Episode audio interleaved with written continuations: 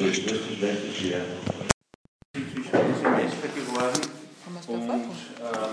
ich könnte natürlich mit dieser Frist mir halt die Arbeit zukommen lassen, ne, oder sonst. Ne. Äh, oder gibt uns halt äh, während der, also während der Lehrveranstaltung natürlich auch. Form, also ganz formlos, es muss, wichtig ist halt vergessen, die Matrikelnummer und den Namen. Das ist mir auch schon mal passiert. Äh, das zweite ist die ewige wiederkehrende Frage, wie lang soll das Ding sein? Und ich sage immer dasselbe. Naja, so also ist die die, es schreibt sich sozusagen von selbst. Also man hat eine Thematik, führt die aus, versucht sie begründet, diskutieren oder darzustellen und damit, wenn man es gemacht hat, ist die Arbeit fertig. Ja, es ist völlig sinnlos. Ich bis Es ist sinnlos, aber ich ich will es ob einfach nicht irgendwelche Zeichenzahlen angeben. Weil Das sobald ich das mache, äh, wird die Arbeit so geschemös, dass wenn fällt man nur 2000 Zeichen und schreibe nicht irgendwas hin. Ne? Äh, das, das hat ja keinen Sinn. Also meine Dinge formulieren sich gegen Entwicklung letztlich. Ja. So, das also soweit so gut. Gibt es dazu nur doch noch Fragen?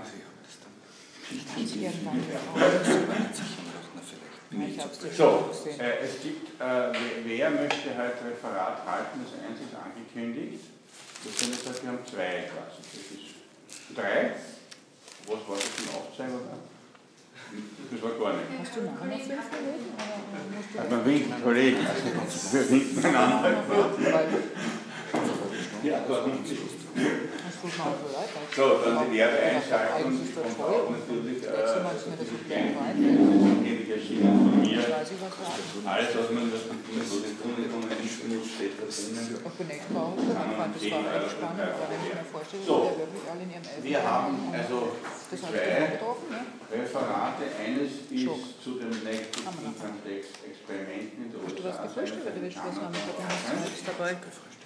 Und was ist das für ein Referat? Äh, zur kritischen Theorie. Und einfach, was das von kritischen Theorie Ah, na gut. Das ist gut. So, äh, ich würde sagen, also ich denke, das wird sich zeitlich schön ausgehen, dass wir die zwei Referate machen. Ich will noch lang sein, wenn nicht, dann muss ich das schieben. Äh, und ich denke, das Beste ist, ihr beginnt. Ja? Und dann ist der Gedanke des Referat. Ja, wenn wir rauskommen, ähm, vergisst das nicht mit einzutragen. So.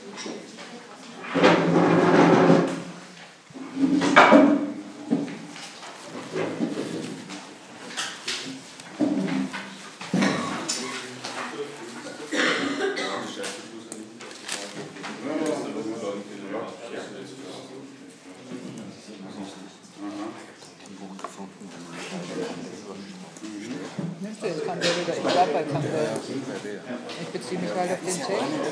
Der ist ja total wertschätzend. Ja, tolle Sachen. Das sagt zum Beispiel die Philosophie des Geistes. Da sind wir weiter von. Also, ja, Das bringt ja aber danach. ja, natürlich, der ist, ist ja ganz wertschätzend, aber die sind ja umgedreht in ihrem Elfenbeinturm, die wollen das ja gar nicht. Wir sind in einer geschlossenen Ausbildung.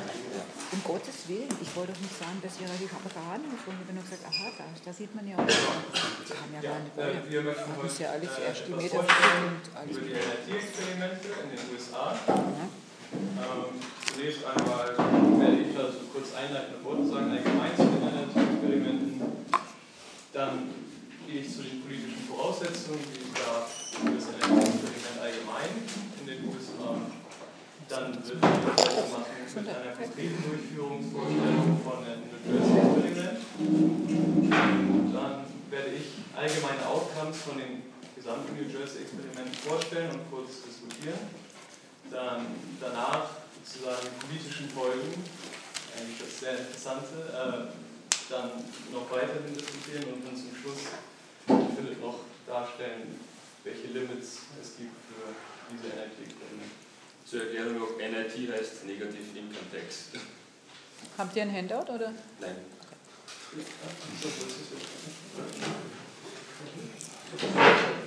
Schreib's noch. Also, wir, wir, Das ist Liste, wir, Hast du den Link? Ja, wir haben äh, Google Sheet vorbereitet im Internet, weil wir naturfreundlich sind. Und dann dachten wir, dass wir da unsere Literaturliste reinmachen und kleines Addendum gemacht haben, ebenso dann auch Kontaktmöglichkeiten fürs Schreiben. Ähm, Und das ist dann sozusagen als Ersatz für das Handout. Ich kommt. Ich fange schon mal an. Also ganz allgemein, die USA haben vier Negativ äh, Negativeinkommensexperimente gemacht, also zwischen 1968 und 1980. Und kurz eine kleine Definition zu diesem NIT. Also das ist eigentlich eine Form des garantierten Einkommens. Der Unterschied liegt insofern halt im Gegensatz zum Grundeinkommen darin, dass es halt denjenigen nur Geld zuspricht, äh, die halt ein geringes Einkommen haben und nicht so wie das bedingungslose Grundeinkommen, das jedem also die gleiche Basis gibt. Die Experimente begannen an sich unter der Aufsicht des Office of äh, Economy, äh, Economic Opportunity ähm, in der Johnson-Ära, also Johnson, und endete schließlich dann im Department of Health Education and Welfare in der Nixon-Ära. Einer der Hauptunternehmer für diese Forschung war an sich das Institute for Research in Poverty an der Universität in Wisconsin. Das Hauptziel dieser Experimente war, das Angebot äh, an Arbeitskräften als Reaktion auf ein garantiertes Einkommen zu bestimmen. Das war sozusagen der Schwerpunkt, der von den Forschern gesetzt war. Dazu wurde dann die Frage formuliert, wie stark wird diese Arbeitsbereitschaft bzw. die Arbeitsanstrengung sinken, wenn eine NIT-Steuer, also diese NIT eingeführt wird. Ja, und äh, nochmal kurz Impulse. Das erste Experiment von New Jersey in Pennsylvania wurde 68 bzw. 1972 durchgeführt. Ähm, das ist also in einer weiteren städtischen Bevölkerung stattgefunden hat. Und zwei weitere Experimente wurden dann, also 72 hinzugefügt, äh, eins in Gary, Indiana, um die Effekte an Familien in einem Elternteil genauer zu beobachten. Ähm, und eins in North Carolina und Iowa, um die Effekte halt in der ländlichen Bevölkerung ähm, ja, nochmal zu untersuchen. Ja, die Annahme von also seitens der Forscher oder auch ja, derjenigen, die das durchsetzen wollten, war, dass die Höhe also der Garantien und der Steuersatz halt beide voraussichtlich einen negativen Effekt auf das Angebot an Arbeitskräften haben würde. Aber die entscheidende Frage war halt eben nicht dies, sondern wie groß dieser Effekt sein würde. Also dann wurden klein, äh, drei kleine Fragen formuliert. Wäre der Effekt so stark, dass das Programm unbezahlbar wäre? Wäre das NIT zu viel für einige Empfängergruppen, sodass sie einfach aufhören würden, äh, aufhören würden zu arbeiten? Und wären äh, die Effekte so stark, dass es politisch nicht durchsetzbar oder machbar wäre? Aus Sicht äh, der Forscher war es so, dass die ersten beiden Fragen also klar mit Nein beantwortet werden konnten. Ähm, was die dritte Frage betrifft, war es überraschenderweise so, dass das nicht bedeutete, dass sie auch mit Nein beantwortet wurde. Also obwohl eigentlich dann alle Voraussetzungen gegeben wären, wäre das politisch trotzdem nicht unbedingt durchsetzbar. Jetzt kurz zum politischen Hintergrund allgemein. Ja, im 19. Jahrhundert also haben die Ökonomen sozusagen, also jetzt gerade in den 60er Jahren, 70er Jahren, ähm, über das Thema von Angebot und Nachfrage diskutiert gehabt und über die Arbeits- und Problematik oder Thematik, wie man es möchte. Und äh, dabei immer wieder den versucht, irgendwie den Wert zu bestimmen, wie jetzt Arbeit entsteht und wie man das ankurbeln kann und wie man auch Armut bekämpfen kann. Das waren also wirklich zentrale Themen. Ähm, und so entstand halt auch dieser erste offizielle Vorschlag für die äh, NIT, also Negative Income Tax, von der Regierung äh, im Jahre 1965. Und es war halt eingebaut damals in einem Fünfjahresplan zur Armutsbekämpfung. Das ist auch wichtig, also unter der Leitung des äh, OEO. Bei der NIT wurde jedoch sehr schnell angenommen, dass sie im Konflikt mit einer Arbeitsplatzgarantie, das heißt also auch mit Vollbeschäftigung, steht. Und trotzdem ist halt diese, das Negativeinkommenssteuerungsmoment aus dieser Debatte hervorgegangen, im Sinne von, sie konnte sich trotzdem gegen die Kritiker durchsetzen. Wichtig dabei war äh, Sergeant Shriver, ein demokratischer Politiker, äh, sagte halt, entgegen zahlreicher bitterer Prognosen für dieses Programm an sich, politische Unterstützung zu und ja, so konnte, also hier konnte man eigentlich diese politische Geburt der Experimente äh, erkennen. Zuvor äußerte sich die Leitung des OIO ähm, eher pessimistisch zur Durchführung der Experimente. Ähm, ich habe es auf Deutsch übersetzt. Sinngemäß ergibt es, das wird kein Experiment zur NIT, es wird ein Experiment mit dem Schwerpunkt, wie man ein Projekt effizient zerstören kann.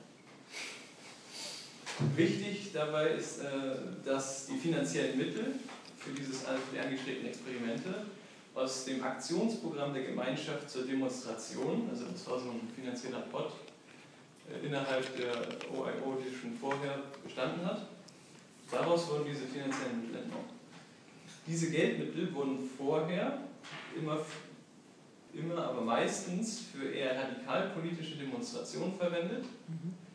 Ähm, und das Projekt bekam unter Politikern, die ja, deshalb einen sehr abwertenden Charakter diesem Projekt schon zugeschrieben haben. Also sie haben es sehr gerne vorverurteilt. Im Vorfeld haben die beteiligten Forscher dann ja, das grundlegende politische Hindernis eben im weit verbreiteten Glauben gesehen, dass alle äh, Arbeitsanreize durch diese NIT zerstört würden. Also da gab es auch radikale Ausformungen, also im Sinne von keiner würde mehr arbeiten. Gab es also von 0 bis 100 alles. Man wollte jetzt aber natürlich nicht beweisen, dass es nicht so ist, also dass es keine negativen Effekte gäbe, sondern eben nur, in welchem Ausmaß dies geschieht. Also das war auch ein zentraler Punkt von den Forschern, zu wissen, wie viel das ist, das mal in Zahlen zu kriegen.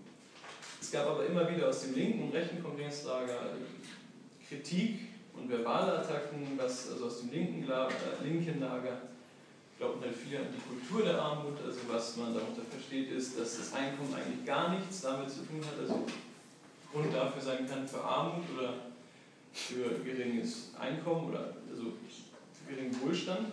Und das rechte Lager wusste halt überhaupt nicht, warum jetzt angefangen würde, die Informationen zu sammeln, weil sie, ja, kurz gesagt, das Projekt schon längst abgeschrieben haben, im Sinne von, es ist finanziell nicht tragbar und es macht keinen Sinn, das überhaupt anzugehen.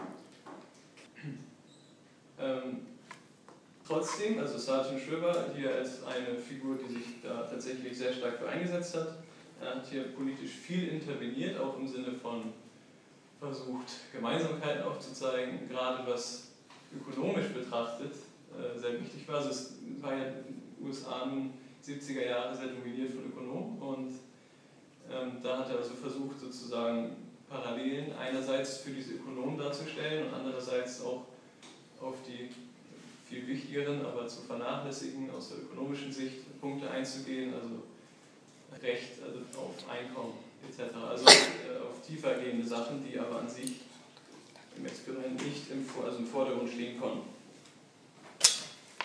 Aber er konnte es halt durchbringen und äh, trotz dieser scharfen Kritiken aus dem Kongresslager und nach Nixons Wahl äh, 68, als Johnson abgelöst wurde, also Demokrat ist gegangen und Republikaner ist gekommen, hat man innerhalb der OIO äh, schon damit gerechnet eigentlich, dass das Armutsprogramm allgemein jetzt eingestellt würde. Ähm, er hat es aber nicht getan, ähm, hat stattdessen halt einen neuen Leiter des Projekts eingesetzt, namens Donald, äh, Don Rumsfeld. Ähm, ja. Durch geschicktes Verlagern hat er aber das geschafft, also durch geschicktes Verlagern der Schwerpunkte der äh, OIO hat er es geschafft, von Demonstrationen, wie der Topf vorher benutzt wurde, ihn zu Experimenten umzuverlagern. Und so gelang eigentlich eine Annäherung an das republikanische Denkmuster oder an die Interessen. Und das war ein ziemlich geschickter Schachzug von ihm. Und so konnte das Projekt zumindest politisch gerechtfertigt und gehalten werden. Wenn ich kurz einwerfen darf, der Donald Rumsfeld hat einen Assistenten bestellt, äh, namens Dick Cheney. Das war Assistent im OIO. Das hatte ich vergessen, genau. Ja, hier konnte man also eben jetzt sehen, dass jetzt sozusagen endgültig nach, diese, nach Nixon jetzt äh, diese NIT-Experimente also einen Schwerpunkt bekommen haben und die Republikaner jetzt so einigermaßen zufrieden damit waren, wie es jetzt sich entwickelt hat, im Sinne von, es gibt ein bisschen Unterstützung für das NIT-Experiment. Ähm, ja. Das war zum politischen Hintergrund, also nur eine kurze Einführung. Ja, jetzt geht es weiter mit der konkreten Durchführung im New Jersey.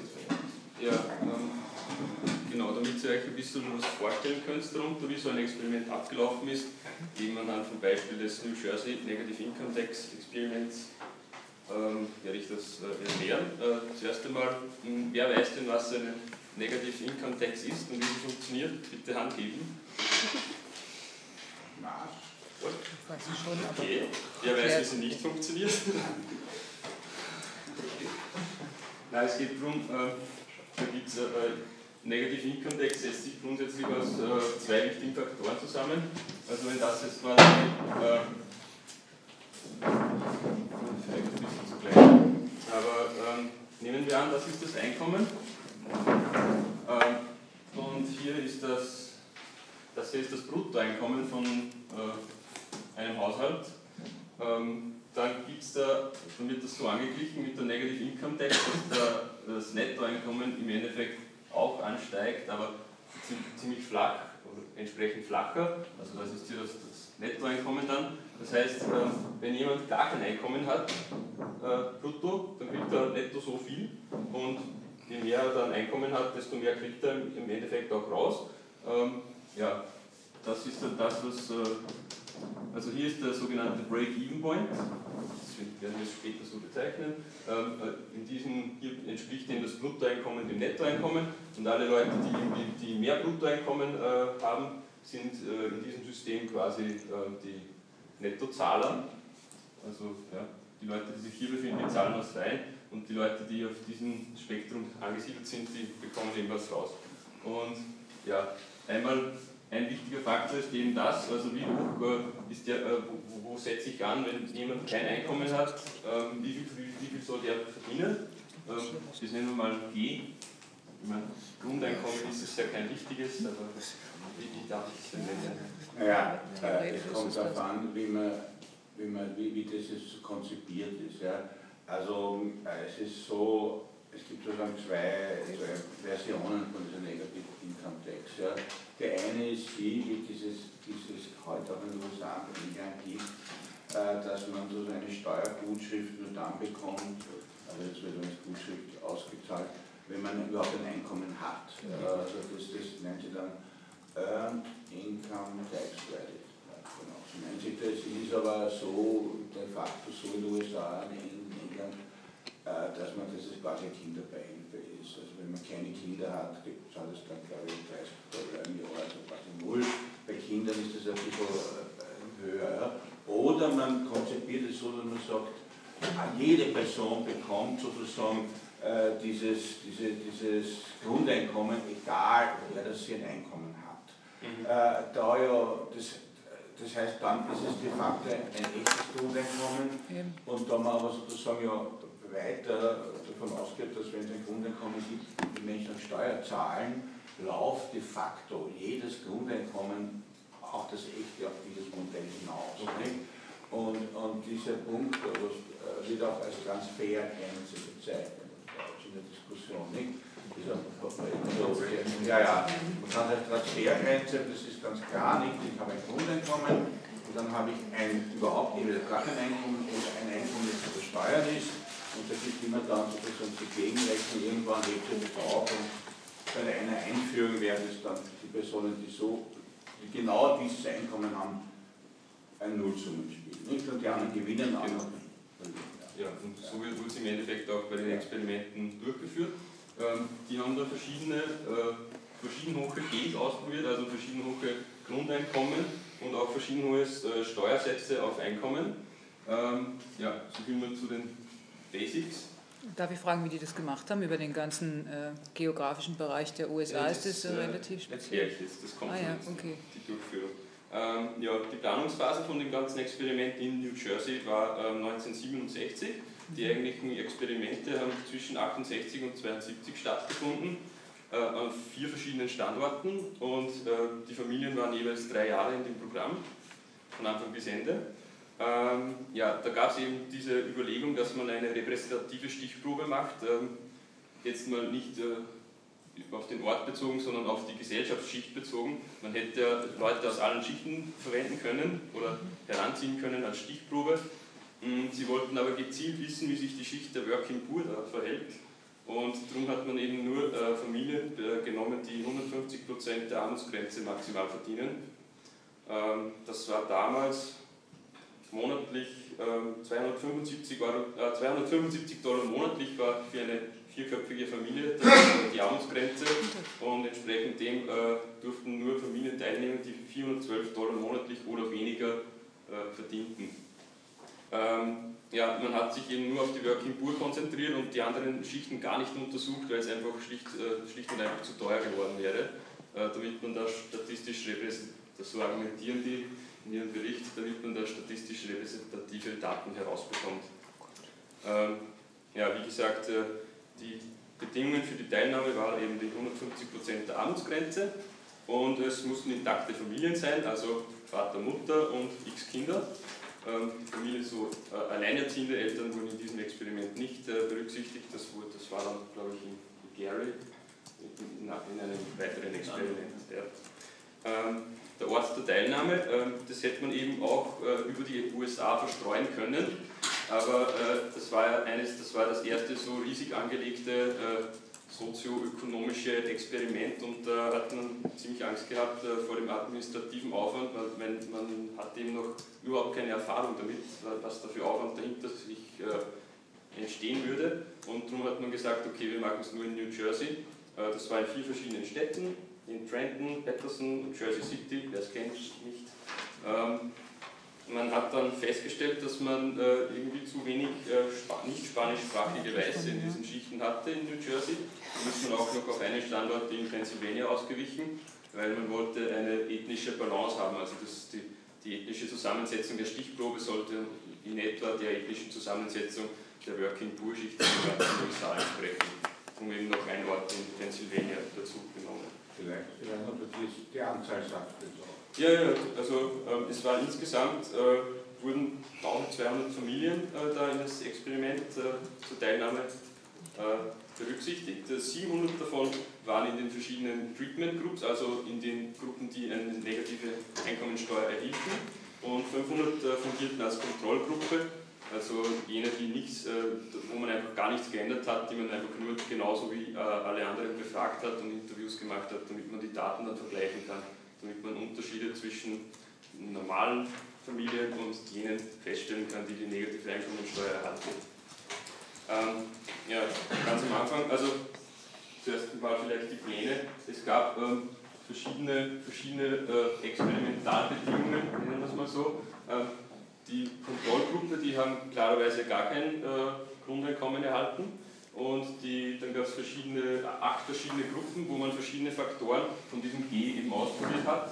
Also das war der kleinste, das war 50% der Armutsgrenze. Ähm, also da war das hier 50% der Armutsgrenze, was man bekommt, äh, wenn man nichts arbeitet. Und äh, verbunden mit einem Steuersatz von 0,3. Äh, das heißt, für jeden Dollar, den die Familie verdient hat, mussten sie 30 Cent ähm, in den Steuerpot wieder abgeben und dann gab es da verschiedene Stufen. Und äh, die großzügigste jetzt mal war, da war das G 125% der Armutsgrenze und die Steuern waren 0,7, also 70 Cent pro verdienten Dollar mussten die dann wieder abgeben. So mal die verschiedenen Pläne. Also man hat da insgesamt acht Gruppen gehabt, bei 700 Familien macht ungefähr knappe 100 Familien pro Gruppe, ist dann jetzt auch nicht mehr so viel, aber Moment einmal. Ähm, habe ich jetzt irgendwie wahrscheinlich nicht verstanden. Bei 125 Prozent der Armutsgrenze, die Sie bekommen, müssen Sie äh, 0,7, also das ein, wenn, wenn es das Einkommen jetzt, äh, weiß ich jetzt nicht 300 Dollar dann wäre, das würde ungefähr dementsprechend von den 410, wo also die 150 sind, Jetzt nur Daumen Welches Einkommen, Brutto- oder Nettoeinkommen? Ja, das, das frage ich nämlich jetzt. Ne? Weil 0,7, äh, wenn ich jetzt also einen Faktor hätte, dann müsste er 210 Dollar wieder an Abgaben zahlen. Oder wie ist das zu verstehen, der Faktor? Äh, nein, diese, diese Abgaben muss man nur für den, äh, für den zusätzlich verdienten, also für den, für den Dollar. Äh, also darüber für die über 100 Prozent. Für, für, den Dollar, den man brutto verdient, muss man 0,7 äh, muss man 70 Cent netto, äh, muss man 70, 70 Cent abgeben und die 30 Cent bleiben dir dann eben über als äh, das, was du mehr verdienst als dieses verstehe, ich verstehe jetzt nicht. Nein, ganz einfach. Also die Leute bekommen, also der Steuersatz ist 0,7, ist ziemlich hoch. Ja? Ja, Das heißt, wenn die sagen wir, 100 Dollar verdienen, müssen sie 70 Dollar äh, äh, abgeben Mhm. und es bleibt dann 30 über. Zu diesen 30 Dollar tritt dann Die 400, eben eine Zahl, die ich nicht weiß, eben äh, eine Summe, die 125 der Armuts- der Armutsgrenze Also die ist fix und alles, was Die sie drüber, fix, alles, was sie drüber zahlen, wird 200 besteuert. Das, der- was das ist darüber der hinausgeht. Zusatzverdienst, der Also nicht Nein, diese. Nein, nein, nein, nein. Da- Nicht was darüber hinausgeht.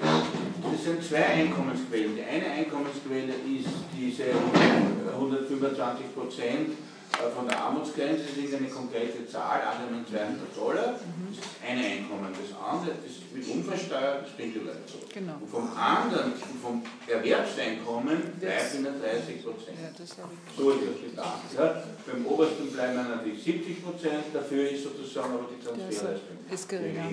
So ist das gedacht. Ja, danke für die Frage. Wenn ich Gut.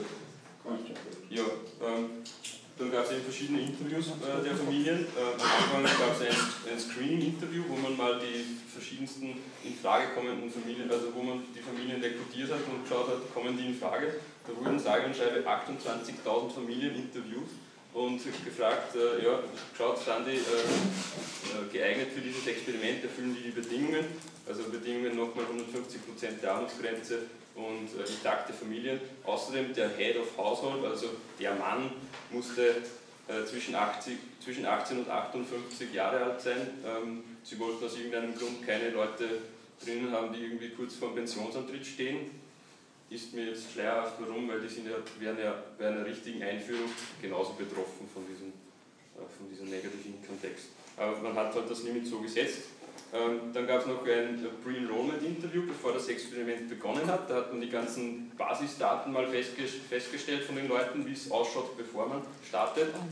Und man, man hat dann die Leute vierteljährlich äh, während des Experiments, also drei Jahre lang vierteljährlich, zu einem äh, in- einstündigen Interview geholt. Da mussten die verschiedenste Angaben machen über ihre Daten und äh, da, das wurden so Sachen erfasst wie zum Beispiel ähm, Childcare, also wie, wer kümmert sich um die Kinder, wie schaut das genau aus, äh, Leisure-Aktivitäten, also Freizeitaktivitäten, Urlaub, Hobbys, äh, Versicherungspolizen, Schuldenstand, Arbeitszufriedenheit, Medienkonsum, Zahnpflege, medizinische Versorgung, Mitgliedschaft in verschiedensten Organisationen, politische Aktivitäten, also die umfassend eigentlich wurden die Leute da ausgefragt, alle äh, drei Monate. Und dann gab es noch acht Special Interviews, auf die möchte ich jetzt nicht so besonders eingehen, aber auf jeden Fall ähm, wurden wurde jeder Teilnehmer musste 22 Interviews äh, während dieser gesamten Teilnahmezeit Über die vier Jahre dann. über die drei Jahre äh, Oder drei, ja. ja, über sich ergehen lassen. Ähm, außerdem zusätzlich mussten die natürlich jeden Monat äh, angeben, wie viel sie gearbeitet hatten und wie viel sie verdient haben. Ähm, aus, diesem, aus diesem Verdienst wurde dann jeweils auch monatlich das, äh, äh, das Geld berechnet, das sie bekommen oder eben zahlen müssen. Ähm, ja, und das wurde 14-tägig ausbezahlt. Also so viel mal zur Durchführung.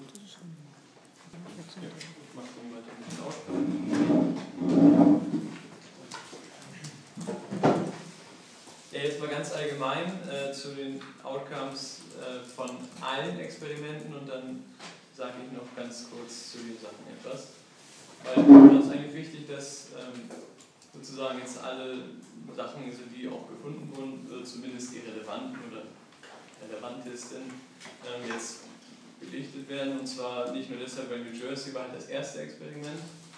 Und das erste Experiment hat auch ein paar Fehler gehabt. Das ist nur logisch, weil es halt das erste war. Und darauf wollen wir jetzt gleich noch eingehen. Und deshalb, ja.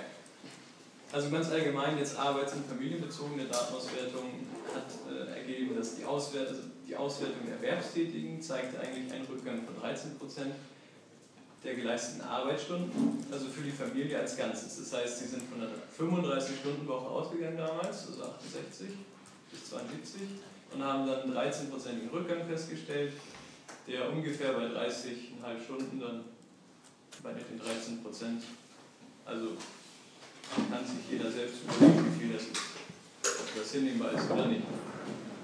Hauptverdiener der Familie war eigentlich hatte eigentlich aber immer das gleiche oder sogar nur minimal abweichende Ident also Arbeitspensum gehabt. Also es hat sich nicht verändert vom Hauptverdiener an sich, sondern vielmehr vom sekundären oder tertiären Verdiener. Und das ist deshalb so wichtig, weil diese Leute, die dann halt tertiäre oder sekundäre Verdiener waren, eben dann viel mehr zu Hause waren. Darauf gehe ich gleich nochmal ein. Und die haben also insgesamt viel weniger Arbeitsstunden mit dem NIT geleistet. Insgesamt bewirkte dieses NIT-Experiment halt, dass diese zusätzlich erworbene Freizeit, also gerade von diesen Zweitverdienern oder Drittverdienern, dazu genutzt wurde, mehr Zeit zu Hause zu verbringen. Und äh, gleichzeitig wurde dann halt, also was heißt gleichzeitig, äh, später wurde dann diese Auswertung gemacht und dann wurden halt eigentlich Effekte für eheliche Stabilität festgestellt und reduzierte häusliche Gewalt. Und das waren so zwei Punkte, die herausgestochen sind. Äh, ja. Größte Reaktion auf den Markt war insgesamt die Verringerung der Erwerbsquote von Frauen, meist in Form von langsamem Wiedereinstieg in den Arbeitsmarkt, also weil das länger gedauert hat, dann nach längerer Arbeitslosigkeit zum Beispiel oder nach Schwangerschaften oder einfach ist man länger zu Hause geblieben, mehr für die Familie gemacht. Die am häufigsten erwähnte, das am häufigsten erwähnte Ergebnis in diesem Zusammenhang war auch eine fehlerhafte Feststellung von einigen Soziologen, also im verfrühten Bericht 1970, dazu komme ich dann auch noch, dass die Scheidungsrate 75, äh 57 Prozent höher als in der Kontrollgruppe war. Das hat eine enorme Auswirkung gehabt, das sage ich jetzt schon mal vorweg. Ähm, die Ergebnisse wurden 1980, deswegen sage ich das jetzt lieber auch schon, nochmals ausgewertet und die Auswertung hat, war halt recht kompliziert und das hat aber trotzdem dargestellt, dass es keine familienauflösende Wirkung gibt. Und ähm, ja, aber die Auswirkungen von 1970 bis 1980 politisch gesehen bezogen sich größtenteils eben auf diese falschen Daten. Dann zur bildungsbezogenen Datenauswertung, die eigentlich sehr interessant ist. Ähm, es gab allgemein gesehen erstmal relativ positive Einflüsse, signifikante äh, Einflüsse hinsichtlich der Anwesenheitsrate, gerade auf dem ländlichen Bereich, also in der Schule. Ähm, Testergebnisse waren tendenziell besser und äh, das Lehrerrating, also die Zufriedenheit mit den Lehrern oder auch die Lehrer selbst haben sich besser in der Situation äh, eingeschätzt. Kinder im Grundschul- und Mittelschulalter, der am schlechtesten gestellten Familien, also das auch wieder speziell auf dem Land, äh, profitierten enorm von dieser NIT. Eben in dem Sinne, dass halt ihre Noten auch oder aufgrund dessen, dass halt mehr Geld vorhanden war, auch Schulbücher gekauft wurden und auch privat dann mehr gelesen wurde zum Beispiel. Positive Wirkungen waren bezüglich der Fortsetzung einer Schullaufbahn auch festgestellt worden, also weitergehende schulische Laufbahn, Studium, andere Abschlüsse, also Weiterbildung zählten auch dazu. Da wurden auch bei Erwachsenen äh, positive Effekte festgestellt, also gerade bei der Weiterbildungsrate. Ähm, und äh, ja, insgesamt hat man dann das Resümee gezogen, dass es eigentlich kein anderes Verfahren bisher gab oder gibt, welches so effizient und direkt in den Bildungsbereich eindringen kann und auch so stark positive Effekte bewirken kann, wie das also wie dieses Energieexperiment, und ein garantiertes Einkommen. Dann gab es eine gesundheitsbezogene Datenauswertung ähm, und ja, da wurden halt viele Quality of Life äh, Indicators eingesammelt sozusagen, aber die halt nicht so ganz repräsentativ sind für gesundheitsbezogene Datenauswertung allgemein. Deshalb habe ich hier auch auf das Wesentliche reduziert. Also die NRT hat ein niedriges Geburtsgewicht vorher erhoben gehabt in den äh, Regionen, wo sie das gemacht haben. Und das waren halt so Risikogruppen, also ja, Drogenabhängige oder ja, sowas. Und es wurde halt festgestellt, also eigentlich ist ja ein niedriges Geburtsgewicht am Anfang halt mit Defizit im späteren Leben verbunden. Äh, muss man dazu wissen, ähm, viel, während viele Gegenmaßnahmen hier also an sich auch versagt haben. Also es gab einige Programme schon vorher, für diese, eben diese Risikogruppen, das zu verringern. Aber eben hier konnte nur das äh, NIT-Experiment entscheidenden Einfluss darauf nehmen, denn es konnte halt festgestellt werden, dass überall diese Raten, also Geburtsraten von niedrigen Geburtsgewichten, äh, gesunken ist. Dann konnten ernährungsphysiologische Unterstützungseffekte gezeigt werden, im Sinne von, dass es eine bessere Ernährung gab. Das könnte auch daran gelegen haben, dass einfach bessere, also ich sag mal, Produkte höherer Qualität auch mehr gekostet haben und man vielleicht jetzt so besser essen konnte, aber das ist auch nur Spekulation von den Forschern gewesen, also sie haben das ja nicht immer beobachtet. Und ja, die, also sehr wichtig an sich, die subjektiv empfundene Gesundheit oder das Wohlfühlen ist auch also signifikant angestiegen. Zumindest was wahrscheinlich auch damit zusammenhängt, dass es keinen Druck oder weniger Druck gab, finanziellen Druck, also im Sinne von, dass es keine Belastung mehr ist und auch psychologisch keine Belastung darstellt obwohl das damals auch gar nicht so viel Geld war, das muss man natürlich dann noch dazu wissen, aber also es wurde trotzdem ein signifikanter Anstieg festgestellt. Dann gab es noch grundsätzlich, also ein paar Jahre später, eine wohnungsbezogene Datenauswertung, was gezeigt hat, ähm, wozu man aber nicht wirklich wusste, wie es dazu kam, also dass die Zahl der Obdachlosen in diesen Bezirken durchweg gesunken ist. Also das könnte auch ganz andere Effekte gehabt haben können, ähm, aber man hat es halt festgestellt, dass es halt in den Regionen, wo man es durchgeführt hat, die Obdachlosenrate signifikant gesunken ist. Ähm, unter anderem wurden hier auch andere Gründe angeführt, dann zum Beispiel äh, früher Sozialreformen, die aber an sich, also die jetzt dann gegriffen hätten, aber das ist halt auch nur eine Ansichtsweise. Man kann das halt nicht genau voraussagen. Also auch Politologen können das nicht sagen, wie das genau war. Es gibt also natürlich jetzt noch zusammengefasst weitaus mehr Befunde, äh, aber das sind jetzt, sage ich mal, so die politisch relevantesten Ergebnisse. Es gab sozusagen auch noch gesteigerte soziale Interaktion, aber auf die ich jetzt gar nicht so eingehen möchte, weil das halt von der politischen Relevanz her einfach einen Effekt hatte.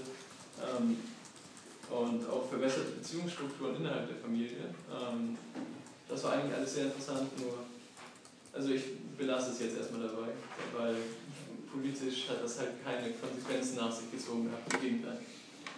Dann möchte ich jetzt mit den politischen Folgen weitermachen, im Sinne von, wie wurden die Daten gedeutet.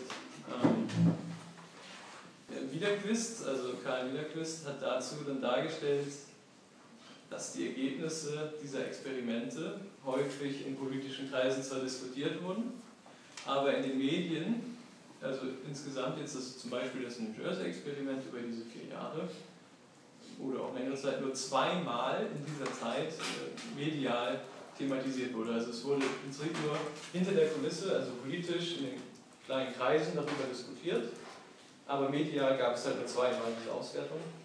Einmal gab es 1970 eine größere Diskussion, also als Nixon äh, sozusagen, also auf diesen NLT-Experimenten basierend, eine modifizierte Form davon, wie Sie schon gesagt hatten, mit ähm, der Bedingung, dass man arbeiten muss.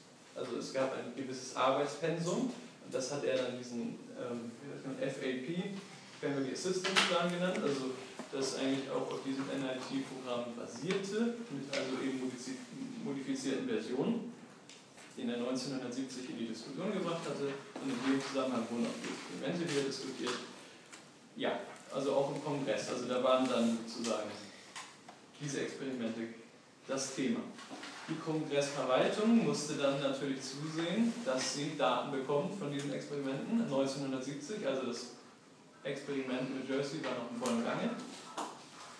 Und die haben sich dann also einen enormen Druck auf die Experimentatoren ausgeübt, damit sie jetzt einen Abschlussbericht machen, sozusagen im Sinne von, wo stehen wir, was gibt es für Daten, ähm, ja, was sind die Ergebnisse.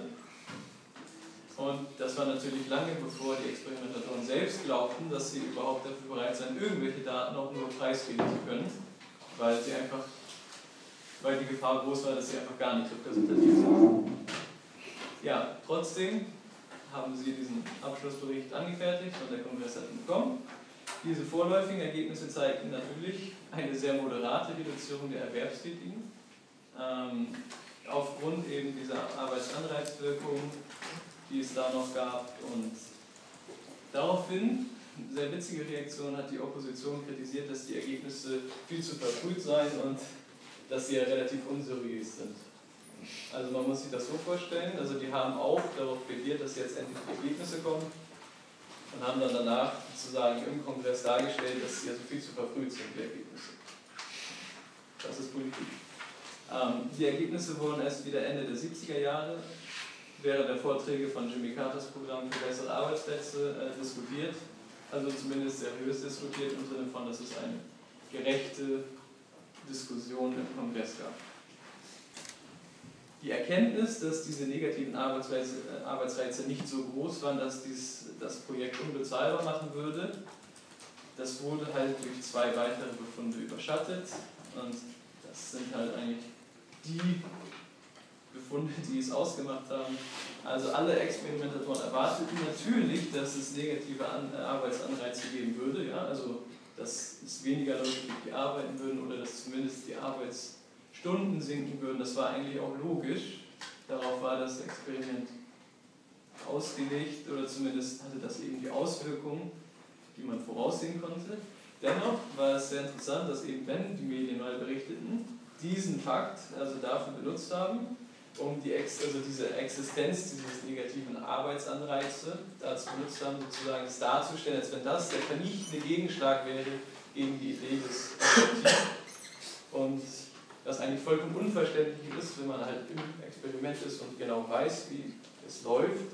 Aber die Medien haben es halt so umgestellt, dass dieser Fakt, dass es negative Arbeitsanreize gibt, dazu führt, dass es einfach eine sinnlose Idee ist und es gar keinen Sinn macht, NLT überhaupt weiter zu diskutieren. Der zweite Fakt, wie ich schon kurz ange, äh, ja, angedeutet hatte, das ist die umstrittene Feststellung 1970, dass es negativ, also dass diese Scheidungsrate von 57 Prozent im Gegensatz zur Kontrollgruppe gibt und das alles durch diese Einführung der NIT. Es hat für extrem, extrem starken Gegenwind aus dem Kongress gesorgt und auch aus den Medien. Also die haben da unfaire, wirklich mediale Berichte gemacht. In den Folgejahren gab es dann also hunderte Artikel, auch aus wissenschaftlicher Perspektive, die sich in relativ vertrauter Uneinigkeit über Interpretationsmöglichkeiten eben dieser Daten geäußert haben, aber weniger über die tatsächlichen Zahlen im Sinne von, wie kamen die überhaupt zustande. Ja, und nach dieser Anhörung der Ergebnisse, ähm, also gerade in Bezug auf die Scheidungsrate, haben ganz viele Senatoren äh, auch ihre Zustimmung oder ihre Unterstützung für diese Experimente widerrufen. Ähm, weshalb es halt auch politisch jetzt sozusagen schwierig wurde für die Forschung an sich, also da noch Halt zu bekommen. Ja, und einige dieser Ergebnisse waren von Anfang an suspekt, natürlich, weil der Effekt nur im Bereich der Menschen mit dem niedrigsten Einkommen, also bei der Scheidungsrate mit dem niedrigsten Einkommen, äh, zu verzeichnen war. Kann man vielleicht auch nachvollziehen, wenn man jetzt überlegt, also wie das jetzt in den 70er Jahren war, war häusliche Gewalt etc., der Hauptverdiener der Mann, das war halt noch nicht so ein Thema, also das war wahrscheinlich noch viel größere Effekte.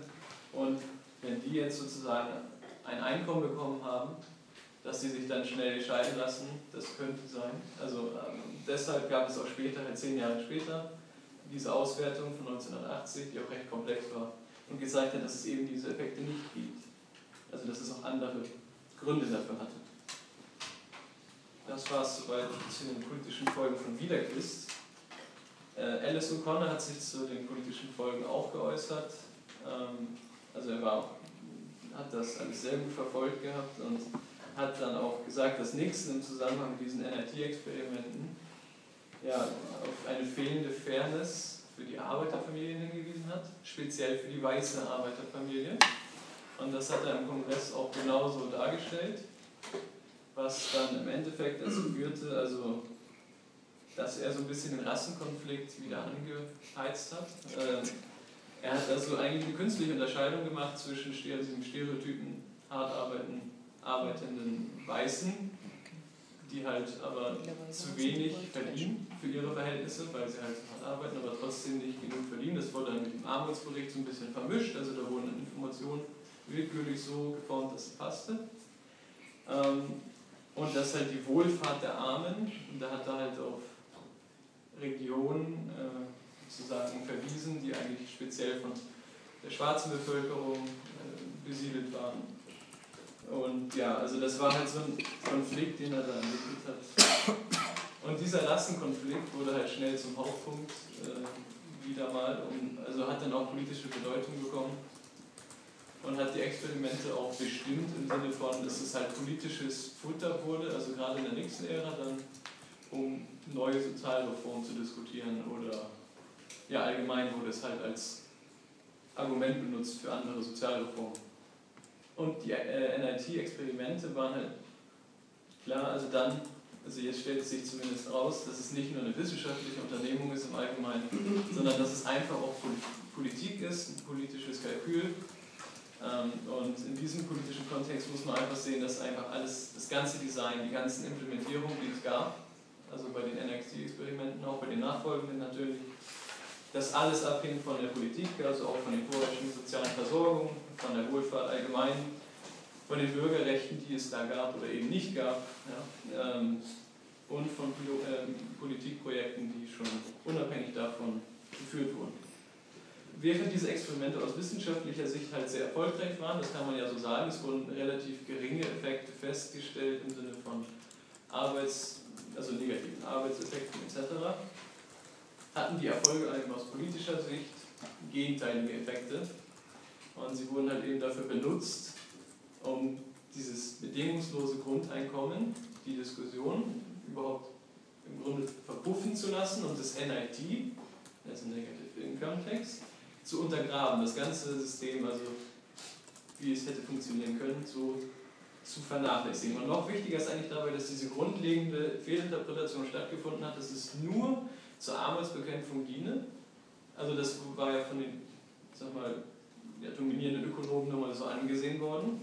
Es gab halt auch Einzelne, die sich dafür eingesetzt haben, dass nicht nur diese Arbeitsmarkteffekte sozusagen betrachtet werden, also, sondern halt auch, ja, also dass es ein Grundrecht ist, Einkommen zu haben. Und also es wurden halt so kleinere Gruppen gebildet, die sich dafür eingesetzt haben, aber es hatte nie jemand politisch Gewicht oder so, der irgendwie mit tiefergreifenden Ideen äh, außerhalb mit Armutsbekämpfung sich hätte durchsetzen können. Das ist sehr schade an sich.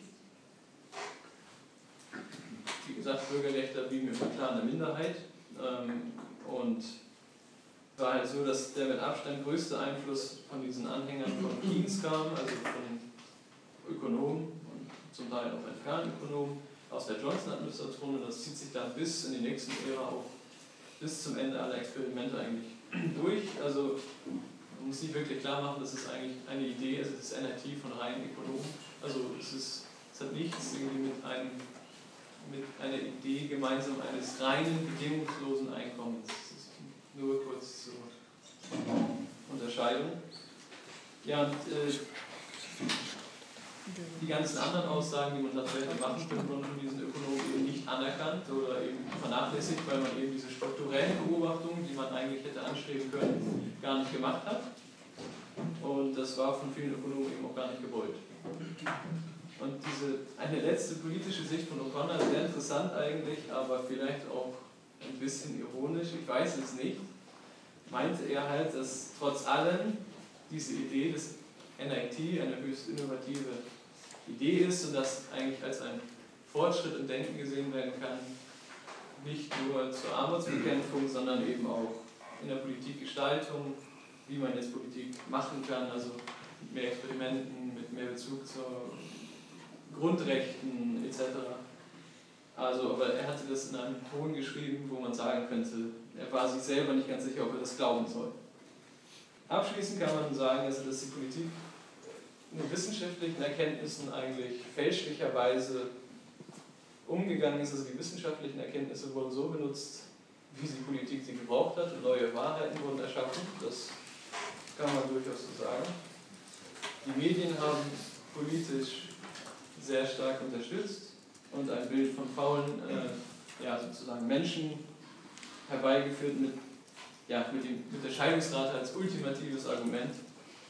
Ähm, und so scheint es halt, dass die Sozialforschung gar nicht, also so detailreich sie auch gemacht worden sind, im Endeffekt halt von der Politik sehr vereinfachend und unkomplex ausgewertet wurden, sodass halt diese neuen Wahrheiten einfach populär wurden, also diese neuen Wahrheiten populär wurden und einfach gar nicht das Experiment diese Tragweite hatte, die es eigentlich hätte verdient. Das soweit zu den politischen Folgen, das war jetzt ein bisschen viel. Kommen wir jetzt zu der Interpretation allgemein, also zu den Limits der NFT-Experimente, die es eigentlich schon vorher gab. Ja, ähm, ganz kurz. Ähm, da haben wir ja verschiedenste Daten erfasst bei diesen Experimenten. Und äh, jetzt äh, gibt es natürlich da verschiedene Limits der Interpretation, wie man diese Daten sehen kann. Ähm, grundsätzlich hat man vorher eine gewisse, ein, gewisse Arbeits, ein gewisses Arbeitspensum gehabt und dann während, äh, nach dem Experiment oder während dem Experiment hat es einen gewissen Rückgang gegeben, um 13% eben.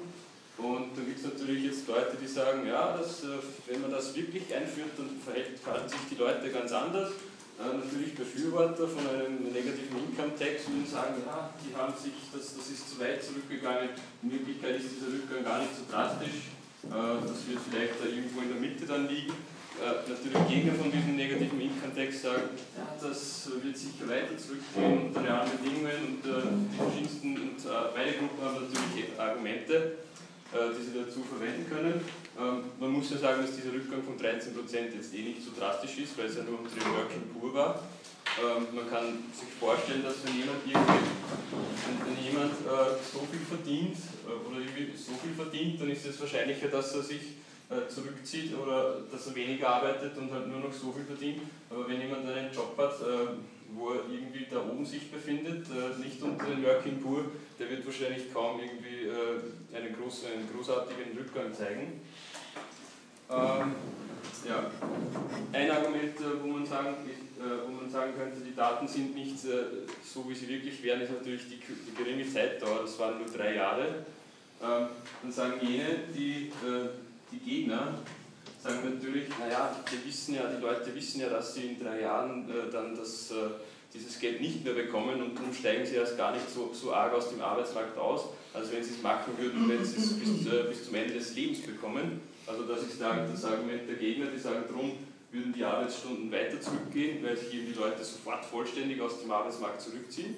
Die anderen sagen wiederum, naja, es war jetzt so, dass drei Jahre lang äh, quasi Freizeit im Ausverkauf war. Weil die Leute wussten, ich habe jetzt drei Jahre lang, äh, in den folgenden drei Jahren bekomme ich gleich viel Geld oder mehr Geld, wenn ich nicht, äh, wenn ich äh, relativ gesehen weniger arbeite. Und was macht man, wenn äh, zum Beispiel Waschmittel im Ausverkauf ist beim Bäcker? Dann geht man hin und kauft es, weil vielleicht ist es übermorgen wieder teurer.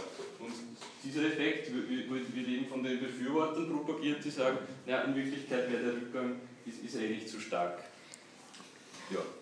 Dann gibt es noch einen Dropout-Bias, wahrscheinlich. Ähm, es sind ja 20% der Teilnehmer sind äh, ausgedroppt, also äh, die haben zwar angefangen mit dem Experiment, aber haben irgendwann während der drei Jahre gesagt, ich interessiere mich nicht mehr, ich steige aus. Ähm, und die, diese Leute, diese Dropouts, die werden dann normalerweise in keiner Analyse mehr berücksichtigt zum Schluss. Und jetzt muss man sich vorstellen, Leute, die profitieren, äh, Leute, die sehr stark von diesem System hier profitieren, äh, würden wahrscheinlich weniger wahrscheinlich äh, aus dem Experiment ausscheiden als Leute, die sagen, okay, die sich hier in dieser in diesem Bereich befinden, die sagen, okay, es bringt mir ja nichts, äh, wieso soll ich da noch weiter teilnehmen? Ich will nicht jetzt mal zum Interview gehen, zusätzlich noch in irgendeinen Bot etwas einzahlen. Und äh, darum sind wahrscheinlich äh, jene Leute, die ausgeschieden sind, äh, auch ein Teil jener Leute, die äh, diese Arbeits-, diese Grenze eher in diese Richtung hier verschoben hätten. Das so wird argumentiert, man weiß es nicht. Ja. Dann gibt es auch noch, ähm, was gibt es noch? denn da hier? Mhm. Ein Hawthorne-Effekt, genau. Äh, die Teilnehmer, ähm, die wussten ja, dass sie befragt wurden, die wussten ja, dass sie Teil eines Experiments waren.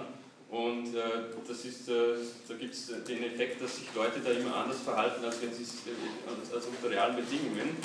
Und das wurde äh, propagiert, dass die, ja, die wussten ja, dass sie Teil eines Experiments sind. Die haben jetzt absichtlich angegeben, dass sie viel arbeiten, damit das dann politisch umgesetzt wird. Also so haben, die, haben eben diese Gegner wieder hier argumentiert. Ja. Ähm, ja, weiß nicht, was man dem entgegensetzen kann. ähm, was auch noch ist, äh, die Fehlangabe von, die, die Angabe von falschen Arbeitszeiten. Ähm, zum Beispiel Leute, die in der Kontrollgruppe waren, also die diejenigen, die keine äh, Negative Income Tax irgendwie erhalten haben, hat man ja keinen Grund gehabt, dass sie, dass sie falsche Angaben zu ihrer Arbeitszeit machen und zu ihrem Einkommen. Auf der anderen Seite jene, die die Negative Income Tax äh, erhielten, da kann man sich schon vorstellen, also dass die vielleicht sagen, okay, ich gebe jetzt mal an, dass ich drei Stunden weniger gearbeitet habe oder drei, sagen wir so 300 Dollar weniger verdient habe dieses Monat, damit ich eben noch zusätzlich was mehr aus diesem Pot bekomme. Also man muss auch fast davon ausgehen, je nachdem, was für ein Menschenbild man hat, dass hier gewisse Falschangaben gemacht wurden. Ähm, und das äh, sorgt natürlich dann auch wieder für konfundierte Daten, also für falsche Daten. Ja, das waren jetzt nur einige dieser Effekte. Es gibt zahlreiche Kritikpunkte, die man da noch einwenden könnte, aber ich glaube, damit belaste ich euch nicht mehr. Ich habe ähm, hab noch eine Frage. Ja. Also der große Punkt, der mich interessiert, ganz egal bei welchem Gruppenkontrollgruppe oder Experimentgruppe, die Leute haben sich nicht verpflichtet für die Zeit. Also die konnten jederzeit aussteigen. Die konnten jederzeit aussteigen. Also wenn man jetzt berücksichtigt, dass die USA ein extremes Mobilitätsland ist, also wo man immer dorthin zieht, wo man arbeitet. Und wenn man jetzt da oben keinen Job kriegt, also an der Ecke, wo das ist, zieht man ganz schnell um. Also da kann wahnsinnige Mobilität ja. stattgefunden haben bei beiden Gruppen. Also ich finde dieses ganze Experiment vom Daten könnte eigentlich in Mist hauen. Das bringt gar nichts. Ja, es sind ja immerhin 80 Prozent der Leute bis zum Schluss drinnen geblieben. Ja, 80 Prozent. Ja. Du hast ja selber gesagt, die Dropout-Quote ist ja gar nicht berücksichtigt worden. Ja, genau. Wie also soll man denn dann sagen, dass 80 Prozent drin geblieben sind, wenn sie die Dropout-Quote gar nicht wissen? Ja, ich weiß ja, wie viele Familien ich am Anfang habe, die teilnehmen und zum Schluss äh, weiß ich, wie viele Familien bei jedem Interview da waren und immer brav ihre Daten gemeldet haben. Aber du hast doch gesagt, die Dropout-Quote wurde nicht berücksichtigt. Naja, ich, zum Schluss in der Analyse werden nur jene Familien berücksichtigt, die immer brav ihre Daten abgeliefert haben. Jene, die nur am Anfang dabei waren und zum Schluss nichts mehr eingereicht haben, werden in den Analysen nicht mehr berücksichtigt fallen raus, das zählt dann als Dropout. Hat man das eruiert, warum die äh, ausgeschieden sind? Ja, man ist denen nachgegangen und viele haben gesagt, äh, ja, es war mir zu anstrengend, äh, nervige Interviews und man hatte sehr viele Daten angeben müssen, wie ich jetzt ja schon vorgelesen habe. Und es bestand ja auch der Verdacht, dass dieses Experiment nicht nur ein Experiment ist, wie, wie man äh, Negative Income Tax äh, einführt, sondern auch zur Datenerhebung aus dieser Schicht, weil ja alle möglichen Daten gesammelt wurden. Also das ist auch ein großer Kritikpunkt. Ja, ja also mit, mit Danken euch, das war sehr. Ich fürchte, dein Referat wird ausgehen. Das ist okay, weil es ist, es ist nur eine da in der letzten halben Stunde, das ist auch bei der Schade. Ja. ja. Ist das sehr schlimm? Wie viele Einheiten haben wir noch? Zwei, oder? Wir haben noch zwei Termine. Ja? Das ist das nächste Mal ganz gleich. Also, ich, kenne dieses Experiment, ich habe mich auch beschäftigt, aber ehrlich gesagt, so genau wie ihr das gemacht habt, habe ich das nicht gemacht. Also, es war. Also, ich danke mir, dass ihr das wirklich sehr, sehr detailliert dargestellt habt. Ist eine interessante Geschichte. Also, ich denke mal, es gibt mir sehr viel dazu zu, zu überlegen und zu diskutieren. Ich meine, das Erste, was mir an meinem Herzen liegt, ist diese Vorstellung zu sagen, äh, das eine Basic Income oder das Grundeinkommen sei ein ne-, neoliberales äh, Mittel, um da die Leute ruhig zu stellen. Wenn man sieht, wie sich das wirklich politisch abgespielt in den USA ist, eher dann von den Republikanern abgedreht worden und so weiter, dann zeigt das ein ganz ein anderes Bild. Nicht? Ich denke, das wäre heute wahrscheinlich vielleicht wieder, aber äh, unter Bush und, und, und Reagan völlig undenkbar, dass man sozusagen in den USA überhaupt die Armut überhaupt als, als Problem der Politik wahrnimmt. Also das ist ja, das, zeigt dann, das kann man mit dem Hintergrund 68er Bewegung, die in den USA ja dann anders verlaufen ist, in Europa viel langsamer begonnen hat, langsam ausgeklungen ist, diese Problematisierung der Armut, man muss was tun, nicht? Also das ist eine Fragestellung, die sind als Fragestellung in den 80er Jahren Neoliberalismus überhaupt nicht mehr aufgegriffen worden. Nicht? Das, war, das ist, ich meine, diese, man zeigt auch diese interessante Naivität, mit der das teilweise äh, äh, gemacht wurde. Es ist klar, also ich glaube, das, das werden wir uns wohl einig sein, man, man kann gesellschaftliche Transformation nicht in einem kleinen Raum messen. Nicht? Also, es waren, ich gesagt, ich glaube, es waren 1200 Familien, andere 800, andere 2000. Also es war so ein paar hundert und tausender Bereich, nicht bei einer Einwohner, 200 Millionen Einwohner der USA. 300 Millionen? 300 Millionen. Also, also äh, es ist ja sozusagen gar nichts. Ja, wenn man sich dann umdreht, dass halt die jeweilige Experimentalgruppe ja. immer nur noch 100 hatte, also das ist dann fast verschwindend gering. Dazu kommt natürlich, und das habt ihr sehr schön dargestellt, die haben ganz spezifische Familien, also so, so Armutsfamilien ausgesucht, also wie das im Mittel in anderen Familien, in anderen ökonomischen Zusammenhängen ist, wie die Leute darauf reagieren und dann drei Jahre, nicht was drei Jahre ist, also kurz und so weiter. Also, äh, ich meine, es ist, es ist, ist interessant zu sehen, dass so eine gewisse Naivität und Wissenschaftsgläubigkeit, die natürlich da zum Ausdruck kommt, dass man sowas gemacht hat. Das war aber ganz, ganz spannend. Also, äh, äh vielleicht, ich wollte ein paar, ein paar kleine Anmerkungen machen. Also das mit der Mobilität, da gibt es auch andere Daten, die wird teilweise überschätzt. Ich habe einmal eine Studie gelesen, wo die Leute sagen, also es wird normalerweise gesagt, USA, die Leute sind mobil, ziehen da so herum. Und da habe ich eine Studie gefunden, dass ich sage, naja, so, so, so ist das gar nicht. Das ist ein bisschen mehr der Mythos als die Realität in den USA.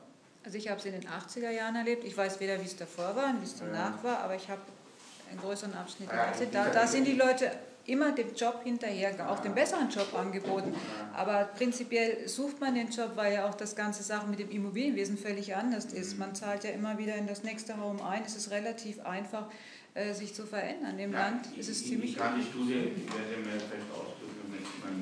Also wo, wo, wo, man sagt, okay, das ist, hat schon, ist schon ein wahrer Aspekt, aber sozusagen trotzdem doch zu, zu, zu stark gezeigt. Ich glaube, dass das auch einkommensabhängig ist, dass, dass in, in besseren Schichten eher die Mobilität höher ist und das ist ja auch in Österreich so.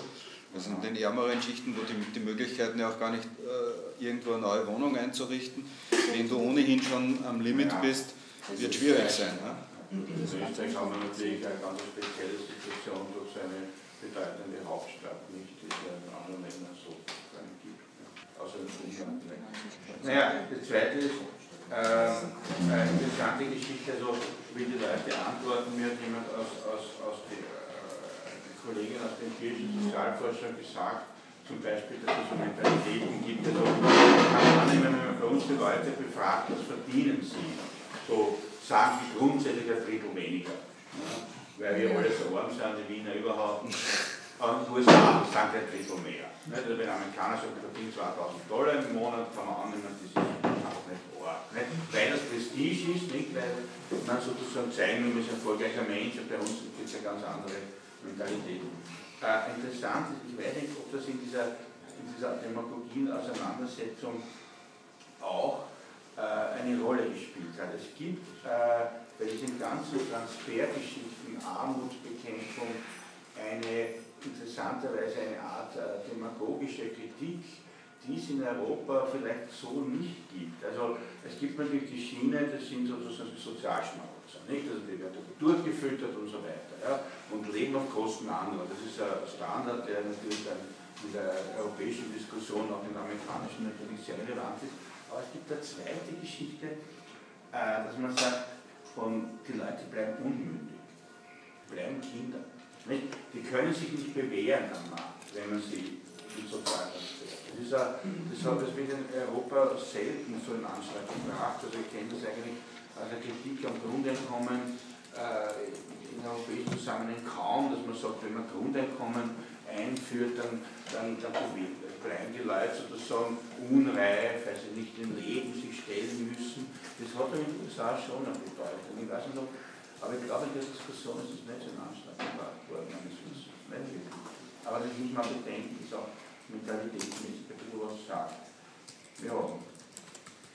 Na gut, äh, ja, gibt es von eurer Seite Fragen und Bemerkungen zu dieser doch sehr, sehr detaillierten Referat? Ja, bitte schön. Ich hätte eine Frage, es wurden ja unterschiedliche Beträge ausgezahlt, also 50 Prozent der Armutsgrenze bis 125 Prozent. Gab es da also signifikante äh, Beobachtungen, die man machen konnte, je nachdem, wie viele Menschen bekommen haben? Weil ich kann mir vorstellen, dass es schon ein Unterschied ist, ob ich 50 Prozent oder 125 Prozent ja, es glaube ich, dass die Daten so mannigfaltig sind, wissen wir es jetzt nicht, haben wir es leider nicht im Kopf. Äh, es wird sicher gewisse Unterschiede gegeben haben, aber äh, sie waren wahrscheinlich nicht so signifikant. Ja, also ich kann da nur einen Text von Wiederchrist empfehlen, der halt auch in der Literaturliste dann steht, wenn Sie auf, äh, auf den Link da geben. Dann, also das, das Werk von Wiederchrist, was er dann in der Retrospektive gemacht hat, das da sind alle Daten enthalten, was relevant ist und da steht es da wahrscheinlich auch drin. Also die Literaturliste ist sehr zu empfehlen für, Ja, für die für Fragen weitere zu, den- Dossier. zu, den, äh, aus, zu den Outcomes. Ich möchte eine Bemerkung machen zu dieser Scheidungsgeschichte. Also ich weiß, dass, dass diese Daten zuerst so interpretiert wurden, dass die Scheidungsraten steigen und dann hat man die noch einmal ausgewertet, dass sie sinken. Meines Den Kopf habe, hängt es doch damit zusammen, welche Gruppen man doch genommen hat, dass vor allem bei den mit, mit spanischem Hintergrund äh, die Scheidungsrate nicht so hoch war wie bei den anderen. Da vielleicht auch die Mentalitäten war das nicht auch so, dass man Ja, das, war, ja, das wurde auch angesprochen. Ja, ja. Äh, Das Interessante ist natürlich, man merkt natürlich bei diesen ganzen Debatten um dieses Grundeinkommen, wie ja ein und dasselbe Faktum verschieden interpretiert sein Die Frage ist, also wenn die Scheidungsrate steigt bei dem Grundeinkommen, ist das ein Mangel oder ein Vorteil? nicht? Das ist ja die Frage. Nicht? Also äh, kann man daran ablesen, dass das äh, Frauen emanzipiert, weil sie sich von dem Mann, den sie eigentlich nicht mehr wollen, trennen können, durch die ökonomischen Ding, oder kann man da sagen, okay, da werden die Familien zerstört dadurch. Nicht? Also das ist ja ganz interessant, wie ein und dasselbe, wie ein und dasselbe Faktor, äh, also Ergebnis sozusagen je nach, je nach Position als Pro- oder Kontraargument eingesetzt wird. Das, ich meine, das haben wir schon öfters gehabt in Darstellungen, Referaten, Diskussionen, dass, dass sozusagen gewisse Faktoren, die man mit dem Grundeinkommen verbindet, von der einen Seite sozusagen als, als, als positiv und von der anderen Seite als negativ gesehen werden. Ich meine, die Frage ist ja vor allem das Allerwichtigste. Also gut, also diese Vorstellung, diese Angst, da lassen alle Leute alles fallen und fliehen den Arbeitsmarkt, äh, aber dass es einen gewisser Fluchteffekt gibt aus dem Arbeitsmarkt, auch hier ist die Frage, nicht ist das wünschenswert oder ist das negativ? Nicht? Also das ist ja auch, äh, da muss ja eine Position dazu. Natürlich, aus der offiziellen Sichtweise war das die große Gefahr, die Angst. Jetzt wollte man das zeigen, na, so wird es nicht sein. Nicht? Und ich habe das auch schön gesagt, diese ganzen, wie man das jetzt argumentieren kann, weites, kurzes, weil Buchstaben ist drei Jahre, es ist aus und so weiter. Also, dass man sich da anders verhält, weil sich Buchstaben ist ein Kontroll, also das ist ein Experiment und so weiter. Aber das ist natürlich die Frage, nicht? Also, äh, ist, ist ein emanzipatorisches Ziel überhaupt sozusagen das, was man unter Anführungszeichen als Vollbeschäftigung bezeichnet, also sowieso ein Ausdruck, der sich in den 60er Jahren die, die männliche einheimische Bevölkerung bezogen hat, ist das sozusagen äh, etwas, was man äh, überhaupt als wünschenswert erachtet oder ist das überhaupt, oder sagt man umgekehrt, dass sozusagen wir eine Gesellschaft ermöglichen, wo man nicht auf Gedeih und in die Lohnarbeit hinein muss. Nicht? Das ist ja wieder eine Position und das stimmt natürlich, das ist auch sehr schön gezeigt, wie man diese Erwartungshaltungen da dann verschieden interpretieren kann und äh, sagen, es wird noch stärker in die eine Richtung gehen oder es wird noch stärker in die andere Richtung gehen. Also das finde ich echt eine spannende Geschichte. Es ist ja auch äh, rausgekommen, dass ein, dass ein Gutteil dieses, dieses Rückgangs darauf zurückzuführen ist, dass die Leute zwischen ihren Jobs länger arbeitslos Ja, sind und nach. Arbeit zu suchen. Ich meine, das kann man auch positiv auslegen. Es ist gut, wenn die länger nach einem Job suchen, damit sie einen finden, der ihnen besser gefällt, der besser passt. Kann man sagen, das, das ist positiv. Negativ ist natürlich, dass sie länger nicht arbeiten, äh, auf sich. Ja, Erwerbsarbeit. Ja, ja, oder dass sie, den nächsten, dass sie den nächsten Job annehmen müssen, im anderen Fall, und zwar zum Minimalstlohn. Was mir noch dazu einfällt, ist auch dieser Kulturaspekt. Gerade die Sache mit der Armutsstudie, dass man das umgedreht sehen kann, weil im Prinzip die Armutsbekämpfung auch sehr viel auf karitativen Bereich, auf, auf äh, großen Bereich des äh, der verschiedenen religiösen Gruppierungen, die dort sehr intensiv in den USA auch sich gerade um, um armutsbedrohte Familien kümmert, in jeder Form. Und dass man das ungefähr sozusagen umdrehen kann und sagen kann, wir brauchen das ja gar nicht, wir haben es eh im Land, also gerade auch aus der Zeit noch raus. Und natürlich, wenn du es politisch siehst, natürlich auch die Stimmen dann entsprechend kriegst. Also ich würde auch sagen, diese Studie ist davon abgesehen, dass sie eh als Studie überhaupt anerkannt zu werden, ein Versuch vielleicht von jemand, der wirklich sich damit mal au- außerhalb dieser karitativ äh, Schiene damit befasst hat. Auf der anderen Seite natürlich denen damit richtig Stoff gegeben hat, zu sagen, wir machen das eh. Sie machen das auch sehr gut dort. Also wenn man sich praktisch angeschaut hat, wenn man dort irgendwo lebt, man wird sofort, wenn man, man wird betreut in jeder Form. Ob man jetzt nur jemand braucht, der sich um die Kinder kümmert, der einem in irgendwas hilft, die sind da. Und sie kümmern sich ganz massiv gemeintmäßig um, um armutsbedrohte Familien in jeder Richtung. Ist verteilt über das ganze Land. Ne? Also wenn, wenn das jemand möchte und annimmt, das ist ja immer sehr stark. Ansonsten ist man ja gewohnt, jeder soll in den USA gucken, dass er von klein auf gucken, dass er schnell was bringt und nachher der Gesellschaft was zurückgeben auf karitativen Bereich, freiwilligerweise. Das ist ein ganz anderes Kultursystem, als wir das hier kennen. Ne? Und da muss man natürlich, denke ich, auch diese Studie mit, mit rein betrachten. Aber sie bringt demzufolge Futter für beide Richtungen, auch politische. Und man muss den Standort sehen, das ist im Prinzip im, im Nordosten. Ja, ja, das war, das ist. Äh, aber nicht die kulturelle Vielfalt, die in Da also gar keine. Ja, Du kannst auch nicht, New York ist schon weit weg, New Jersey, also da oben Das kannst du nicht sehen. Vor allem, wenn das im Süden Wäre das ganz anders. Wäre, würde das Experiment sicherlich noch einmal anders ausschauen. Ja. Im Bibelgürtel. Ja, ich glaube, das Interessante ist, also ich glaube nicht, dass man, wenn man mit Menschen das Grundeinkommen diskutiert, äh, dass man sozusagen mit diesen Experimenten wirklich etwas beweisen kann. Man kann gesellschaftliche Transformation nicht beweisen, aber ich glaube, es ist wichtig und dazu machen wir eine Lehrveranstaltung. Ich hoffe, dass ihr dann am Ende der Lehrveranstaltung auch ein bisschen firm seid in dieses Debatte ums Grundeinkommen, so ihr was ich erhoffe, dann dafür eintreten werdet, dass man auch sowas, auf sowas hinweisen kann, dass es sowas auch gegeben hat, was wir vielleicht nicht wissen. Also diese dass diese Experimente gegeben hat, äh, Ja, ist schon nicht allgemein gut. Ich weiß nicht, ich nehme an, vor einem halben Jahr habt ihr das nicht gewusst, dass sowas auch existiert hat und mit dieser typisch US-amerikanischen Mischung aus Naivität und äh, Wissenschaftsgläubigkeit da herangegangen ist, das wirklich so durchzuführen. Nicht? Also das ist, ich meine, bei eins muss man natürlich schon sagen, also wenn man die ganze Sache, das ist natürlich das Denken, das Problem ist natürlich,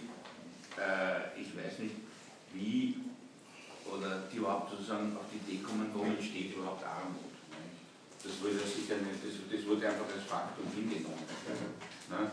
Äh, Und die, die, die Point ist natürlich die, dass meiner Auffassung nach die Armut entsteht durch die Produktion des Reichtums. Ne?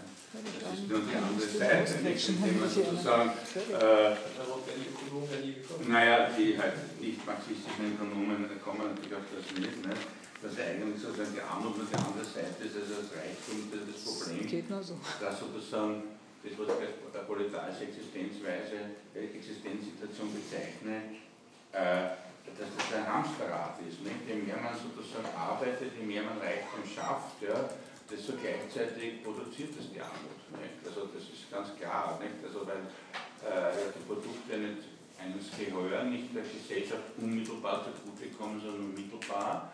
Und natürlich der akkumulierte Reichtum, ähm, die vor allem, wie es sich sehr ungleich verteilt, äh, notwendigerweise in äh, Immobilien, in den Finanzsektor, in, in die Investition wieder zurückfließt. Nicht? Also das ist ja klar. Also wenn jemand eine Million Euro im, im Monat verdient oder Einkommen hat, äh, irgendwann ist der private Luxus, der Konsum einfach auch erschöpft. Wo soll das Geld hingehen als in den Finanzsektor, um dort wieder diese Effekte zu, zu produzieren, wie Grundstückspreise steigen und so weiter und so fort. Also das ist irgendwie, da, kommt man nicht raus. Nicht? Also das muss man auch, äh, aber das heißt, darum ist, ist für mich sozusagen äh, das Grundeinkommen, so wie ich auch zur, gegenüber der Armutsbekämpfung äh, auch argumentieren. Jetzt haben wir ein bisschen anders, das gebe ich zu, jetzt haben wir bisschen weg von diesen Experimenten, dass ich sagen würde, es ist nicht so, dass es eine Armut gibt, die als Faktum einmal da ist und wir bekämpfen sie nachträglich, sondern das Ziel muss ja sein, sozusagen die Entstehung der Armut zu verhindern. Und, und ein Argument fürs Grundeinkommen wäre zu sagen, dass das Grundeinkommen die Situation im Erwerbssektor so verbessert, äh, dass ähm, einfach eine gewisse extreme, extreme Formen von, von Ausbeutung nicht mehr möglich sind, weil die Leute entweder äh, gute Löhne brauchen oder sozusagen interessante Dinge machen, wo, wo auch die Identifikation mit der, mit der Tätigkeit und die Freiheit auch des Wechselns besteht. Ja, dass das sozusagen das, äh, auch in diesem ganzen Verhältnis mit Arbeitgeber, Arbeitnehmer sich so transformiert, dass dort von Haus aus gewisse Extremeffekte, wie sie jetzt losgaloppieren und die werden immer ärger, nicht bekanntlicherweise, sind ja diese, hat, speist sich ja in den USA besonders extrem diese Einkommens- und Besitzverhältnisse die ja gar nicht so entstehen können. Das wäre das wär so. Stichwort gute Löhne, das ist auch äh, natürlich wieder ein Thema, das Sie mit so einem Experiment überhaupt nicht feststellen lassen. Ja. Weil wenn, wenn jetzt einer sagt, okay, ich arbeite jetzt nur noch äh, 20 Stunden statt 30, weil ich eben ein Grundeinkommen dazu bekomme, was sagt der Chef? Na, der holt sich einen anderen, der für dasselbe Geld 30 Stunden arbeitet. In dem Experiment. Wenn jeder das Grundeinkommen kriegt, dann schaut es natürlich ganz anders aus. Man muss ja mehr zahlen. Das ist ja, dieser Effekt das, das wirkt natürlich dann auch wieder auf diese Grenze. Äh, ja.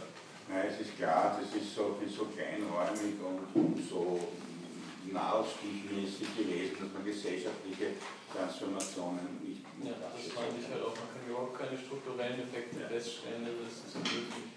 Das ist richtig. Also es wäre zum Beispiel die Frage auch, wie sich, also zum Beispiel im Grundeinkommen, wenn man bei der USA bleibt, also in diesen, in diesen Gebieten, die da völlig zerfallen, wo alles abzieht oder eine Massenarbeitslosigkeit herrscht, äh, äh, wo natürlich auch die Massenkaufkraft schwindet, wie sich das auswirken würde auf Regionen, nicht? wenn die Leute wieder Geld hätten, um auch überhaupt zu, also Alltagskonsum äh, vollziehen zu können. Nicht? Also dass dadurch man da gewisse Dinge kaufen kann nicht? und damit auch wieder Strukturen entstehen, kleinräumige. Nicht? Also das, was man natürlich an diesen Experimenten natürlich mit einem Ansatz testen konnte. Nicht? Also das aber trotzdem, das ist, wie gesagt, das mit den Schulleistungen, das ist auch sehr interessant, das ist sehr signifikant gewesen. Aber da hätte man die nächste Generation gebraucht. Dafür ist die Studie viel zu langsam. Wenn man jetzt diesen, diesen Effekt dann gehabt hätte, dass einer wirklich sagt, er bleibt mehr zu Hause und kann dafür mehr für eine gute Grundlage für die nächste, dann hätte man mal, das haben sie nie gemacht, die Studie zu überlegen, hätte das damit die Möglichkeit geschaffen, die nächste Generation. Gut, aber als Gegenargument kann man ja sagen, es gab ah, ja schon davor längerfristige Projekte, die halt eben auf Bildungsverbesserung abzielen, also gerade im Land der Iowa so haben sie es halt getestet und das hatte halt keinen Effekt, also fast keinen. Wenn man jetzt bedenkt, dass es in der kurzen Zeit schon so einen Effekt hat, also könnte man da schon sagen, dass das NIT schon irgendwie was bringen muss. Also ich, ich weiß nicht, ich ich finde das also, halt unter einer Glocke ein Experiment, aber ich finde jedes Experiment gut, was irgendwas anzeigt, weil es auch irgendwie bei den Leuten zumindest was zum Denken bringt, dass es noch andere Möglichkeiten gibt. Äh, was man natürlich auch aus dem lernen kann, aus diesem Experiment, also vielleicht kann man auch das nicht wirklich lernen, aber äh, es zeigt doch, dass eine gesellschaftliche Transformation, also das Einführen des Grundeinkommens, so man denkt, dass das möglich ist, nicht so stattfinden wird, dass die Wissenschaft sozusagen wissenschaftliche Daten liefert und damit sozusagen zeigt, okay, das funktioniert und dann wird das die Politik exekutieren. Nicht? Also so wird das sicher nicht, das kann man auch aus dieser Sache lernen, sicher nicht na gut, ähm, ja, also wir sind jetzt am Ende. Äh, Gibt es dazu noch, habt ihr noch Fragen an die Referenten? Dann werden wir nächstes Mal, ich hoffe, der Kollege nicht böse, dass er das da war es jetzt nicht mehr ausgenommen äh, ja, dann haben wir noch zwei Termine. Nächstes Mal gibt es Grundeinkommen und die kritische Theorie, da bin ich sehr gespannt. Und ähm, ja, dann zum letzten Termin ich weiß nicht, gibt es Bedürfnisse noch zu referieren? Weil sonst könnte man vielleicht das letzte Mal so ein bisschen so eine summarische Abschlussdiskussion machen, wo man mal versucht, das irgendwie zu bilanzieren. Äh, so, ich habe immer gesagt, ich könnte jetzt schon überlegen, was hält ihr, was glaubt ihr, sind die stärksten Argumente fürs Grundeinkommen, was sind die stärksten Argumente dagegen Wobei man immer unterscheiden muss, ob ich sie selbst vertrete, aber ich meine, dass sie in der öffentlichen Diskussion die stärksten sind und vielleicht in der letzten Stunde, dass man so bilanzieren. Und dann, ja. Bitte. Was ich vielleicht noch dazu sagen wollte, also ich glaube, ich denke schon auch, dass es abhängig ist von, von politischen Systemen, ob sich das Thema des Grundeinkommens überhaupt etablieren kann oder nicht. Denn ich denke, die demokratischen Strukturen, wie sie heute sind, die letztendlich immer nur äh, ausgerichtet sind, um bei der nächsten Wahl wieder Stimmen zu bekommen, werden das Grundeinkommen, also in dieser Demokratieform, glaube ich, nicht ermöglichen. Vergiss die Piraten nicht. Die nicht. Naja, es gibt immerhin eine Richtung, die sich damit beschäftigt. Und da müssen wir mal gucken, wie weit die Ich glaube nur, ich glaub nur, dass einfach äh, auch diese Piraten, es war ja bei den Grünen nichts anderes in Deutschland, in Österreich, früher waren sie alle sehr idealistisch und, und mittlerweile hat sich das ja alles gelegt und man sieht, sobald also das, die politischen Träger dann in ihren Ämtern und Hürden sitzen, äh, ich glaube, dazu müsste auch die Demokratie sich ändern. Also Auch die Rahmenbedingungen der Demokratie Ja, ändern. das ist eine Aber bewegt ist viel worden am. Wohin denn mit dem Parlamentarismus? Ne? Aber das können wir auch diskutieren. In dem Zusammenhang passt es. schon. Na gut, dann sehen wir uns nächste Woche. so gesehen hätte